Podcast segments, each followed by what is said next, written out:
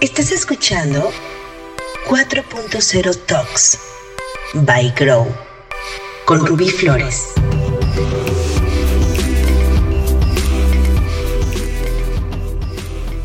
Del management a la autogestión.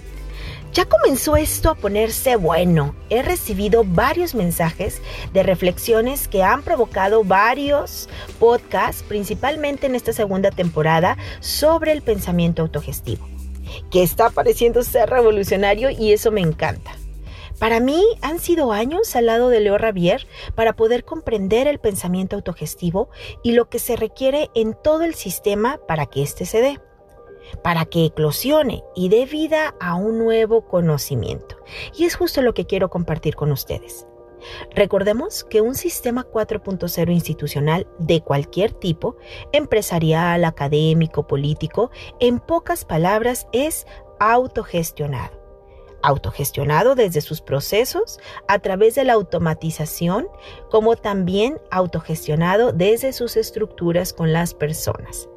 Las personas en sistemas autogestionados actúan libremente desde su conciencia, voluntad, responsabilidad y creatividad. Hoy, hablar de autogestión es además una de las más importantes habilidades del futuro.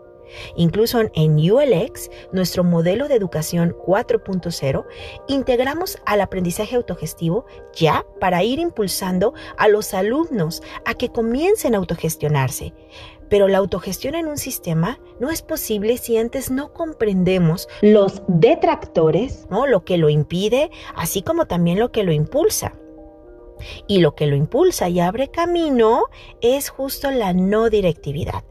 Ya hablaremos más adelante de la no directividad en los procesos de autogestión. El mundo ya no se detiene. Todo sigue avanzando hacia sistemas y tecnologías cada día más autónomos. Me pregunto, ¿Cómo llegaron a crear plataformas descentralizadas, autónomas como Uber, Airbnb, entre otras? ¿Qué tuvo que pasar en la mente de sus creadores para llegar a traducirlo incluso en nuevos modelos de negocio? Definitivamente, en una parte de su cerebro tiene que tener esta línea de pensamiento, el pensamiento autónomo, autogestionado y descentralizado. Dicen por ahí que cualquier creación primero sucede en la mente y luego se expresa en el mundo físico. Entonces, la línea de pensamiento autónomo, autogestivo, existe en el ser humano, pero hay que darle la oportunidad de que se manifieste, de que eclosione. Pero bueno, a todo esto, ¿qué, qué es el pensamiento autogestivo? El pensamiento autónomo, ¿no? El autogestivo, yo lo veo como aquel que se concibe capaz de responder a las demandas internas y externas desde sí mismo, con sus propios recursos, su visión, sus capacidades, apreciadas y percibidas por sí mismo. De tal forma que una persona que logra vivir desde la autogestión se libera de la dependencia de la visión, la voluntad, la capacidad, la decisión del pensamiento de otros para hacerse cargo de sí mismo. ¿No te parece esto fascinante? A mí sí. A mí me llena de euforia, porque han de saber ustedes que yo además soy un alma libre desde siempre. Mi papá dice que ¿por qué no soy una hija normal? Pero bueno, sigamos. Por primera vez en la historia de la humanidad, con la autogestión se abre el camino para una vida más libre, consciente, responsable y creativa. Sí, libre de vivir, crear y expresarme desde mi sentir, responsable de hacer como quiero que suceda, con mis recursos internos y externos, recursos que se irán enriqueciendo en la medida que me atrevo a ir por más, a unir puntos hasta crear nuevas formas, nuevos conocimientos, pero que estos surgen de mí. Ahora, todo esto, ¿cómo podemos integrarlo en nuestro entorno, en nuestro sistema? Me gustaría que nos centráramos primero en la empresa. En la empresa hemos tenido un sistema organizacional basado originalmente en un mindset, el mindset ámbar. Lineal por jerarquías, burocrático, en donde la autoridad sobre la acción y voluntad del otro se ve dominada por los jefes. El empleado de primera línea tiene que actuar solo a partir de lo que su jefe le indica y este jefe sobre lo que su jefe le indica, y este jefe sobre lo que su jefe le indica. Entre más arriba esté la línea de mando, más poder y control tiene sobre todo el resto del sistema hasta que se llega a la cúpula ¿no? del director general. Él manda más de todo lo que debe producirse, crearse, verse en el sistema. La visión, la estrategia, los indicadores, el mercado, etcétera. Ya en los últimos años, las empresas que han adoptado el mindset verde, incluso sin saberlo, y aquí quiero hacer un paréntesis, si no sabes a qué me refiero, te invito a que escuches en este podcast sobre los mindset eh, y están en esta misma temporada. Cierro paréntesis. las empresas que han adoptado el mindset verde ya han venido explorando nuevas formas de manejar el management en sus organizaciones. Un management que es más amable, es menos rígido, es más amigable, es más empoderador, es más flexible, pero sigue siendo el mismo sistema. Las empresas que han comprendido que las emociones positivas en la empresa son importantes, se han enfocado a desarrollar, y pongo entre comillas, a los líderes, ¿no? A estos líderes que inspiren. Ellos son los responsables de inspirar a otros, de conectar con otros, de desarrollar a otros, y a estos líderes los miden a partir de ahí. Y no veo que sea malo. Sin embargo, hoy la evolución nos está jalando a otra forma de gestionar la empresa. Y, por ejemplo, si nos abrimos a que no esté centrado el liderazgo en una sola persona que ilusoriamente sea superior a otros por pertenecer a un lugar de la jerarquía y se abre a todos en la organización, todos ser líderes, pero no para estar arriba de nadie, sino porque me lidero a mí mismo, me inspiro yo, me motivo yo, me desarrollo yo, me impulso yo, me regulo yo. Esto, señoras y señores, es crear un sistema autogestionado, en donde impera la libertad, la conciencia y la responsabilidad, y que con ello se eclosionan miles de posibilidades, creaciones ilimitadas, más vida. Pero bueno, inmediatamente estoy segura que algunos podrían estar pensando, ah, Ruby, eso es una falacia, no se puede, no es posible. En mi empresa, si la gente no tiene un supervisor, no hace nada, no trabaja, no genera resultados. A la gente hay que estarla arriando, ¿no? Claro, la autogestión es posible que suceda, claro, con el nuevo mindset, que va para todo el sistema de la empresa, para todas las personas al interior de la empresa. No solamente está centrada en la que hoy son los jefes o los dueños, ¿no? Sino en toda la organización. Hemos tenido miles de años relacionándonos con el mundo desde la sumisión o dominio, que el factor libertad pues, nunca había tenido cabida. Y mira, la no libertad también aplica para los jefes, ¿eh? Presos de tener que ser más fuertes, más sabios, más listos, más visionarios, más y más y más y más que los demás. Y así yo cuido mi lugar. Esto es como un hámster, ¿no? Dentro de una rueda. Corre, corre, corre, corre, corre. En fin, creo que la libertad debemos vivirla todos. Liberar a los jefes de tener que ser más entre comillas e ilusoriamente, que los otros para ir ganando un lugar en la escalera y no perder, y liberar a los colaboradores del yugo de los jefes para pensar, crear, decidir y actuar. Recuerdo hace unos años a un cliente con un mindset muy naranja que me decía, mira Rubí, cuando yo llevo a mi equipo a cierto estándar, yo debo ya estar en pilares más arriba. Yo soy el que debo tener la vista de todo el panorama para jalarlos a todos a ese lugar. Cuando ya llegan todos ahí, yo ya debí estar más arriba aún. Así es, así debe de ser. Pero también, obvio, entre más arriba te encuentras, más solo también te encuentras. Es algo cansado, pero lo que me toca para darle larga vida a la empresa es esto. Uf, ¿no? hoy esperando que me esté escuchando, quiero que vea que esa forma de gestionar una organización es solo un paradigma. Un paradigma que nos vendió el mindset naranja y que muchos empresarios y directivos e incluso los recién emprendedores inician así. Ya hay un nuevo paradigma que libera. Ese es el mindset 4.0. Yeah. El management ha venido evolucionando del jefe al jefe líder, al líder, del jefe líder al líder inspirador, ¿no? Pero si analizamos, pues como dicen por ahí, es la misma burra revolcada, ¿no? Sigue centrando el management en yo como jefe líder o yo como jefe inspirador o yo como líder inspirador. Siempre voy a estar arriba de ti. Yo debo de ser más que tú. Debo ser más conocedor, etcétera, ¿no? Para que tú te puedas apoyar de mí, para que yo pueda ser útil para ti, ¿no?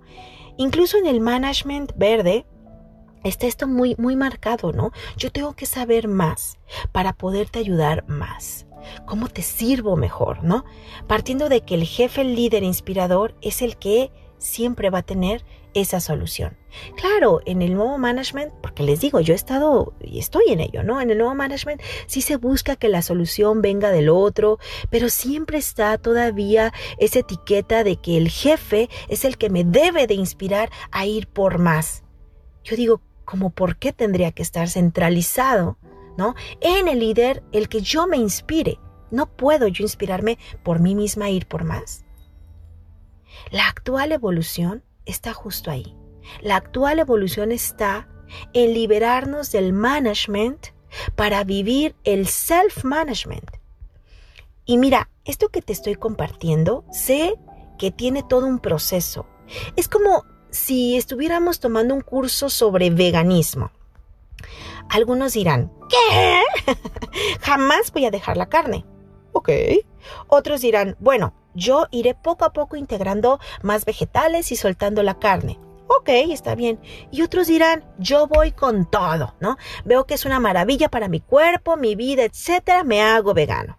Bueno, hablar de sistemas autogestionados es algo exactamente igual, ¿no? Nosotros lo hemos venido viendo en los diferentes workshops, seminarios, expos que hemos hecho sobre autogestión para directivos, CEOs, ¿no? Algunos salen súper convencidos, ¿no? Directito a vivir la experiencia de aprendizaje liberadora. Y otros poco a poco. Y otros de plano me juzgan de loca.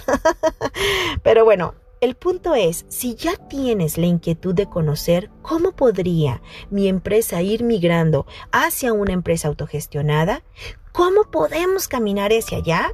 Bueno, pues te quiero compartir que en Grow nos hemos dado cuenta que existen varios elementos que favorecen a esa migración. Pero te voy a hablar de dos esenciales. Uno es identificar el mindset que impera en la organización, ya que este em, explica el tipo de management que además se vive dentro, si es ámbar, si es naranja, si es verde o incluso si es rojo, ¿no? Y de esta forma puedes identificar ese gap. Y una vez que tengas claro ese gap, lo que sigue es aprender a caminar hacia dónde quieres tú llegar. Y la otra pregunta me imagino que te podrías estar haciendo es, ¿y cómo caminamos hacia allá? ¿Cómo aprendemos a ser autogestionados?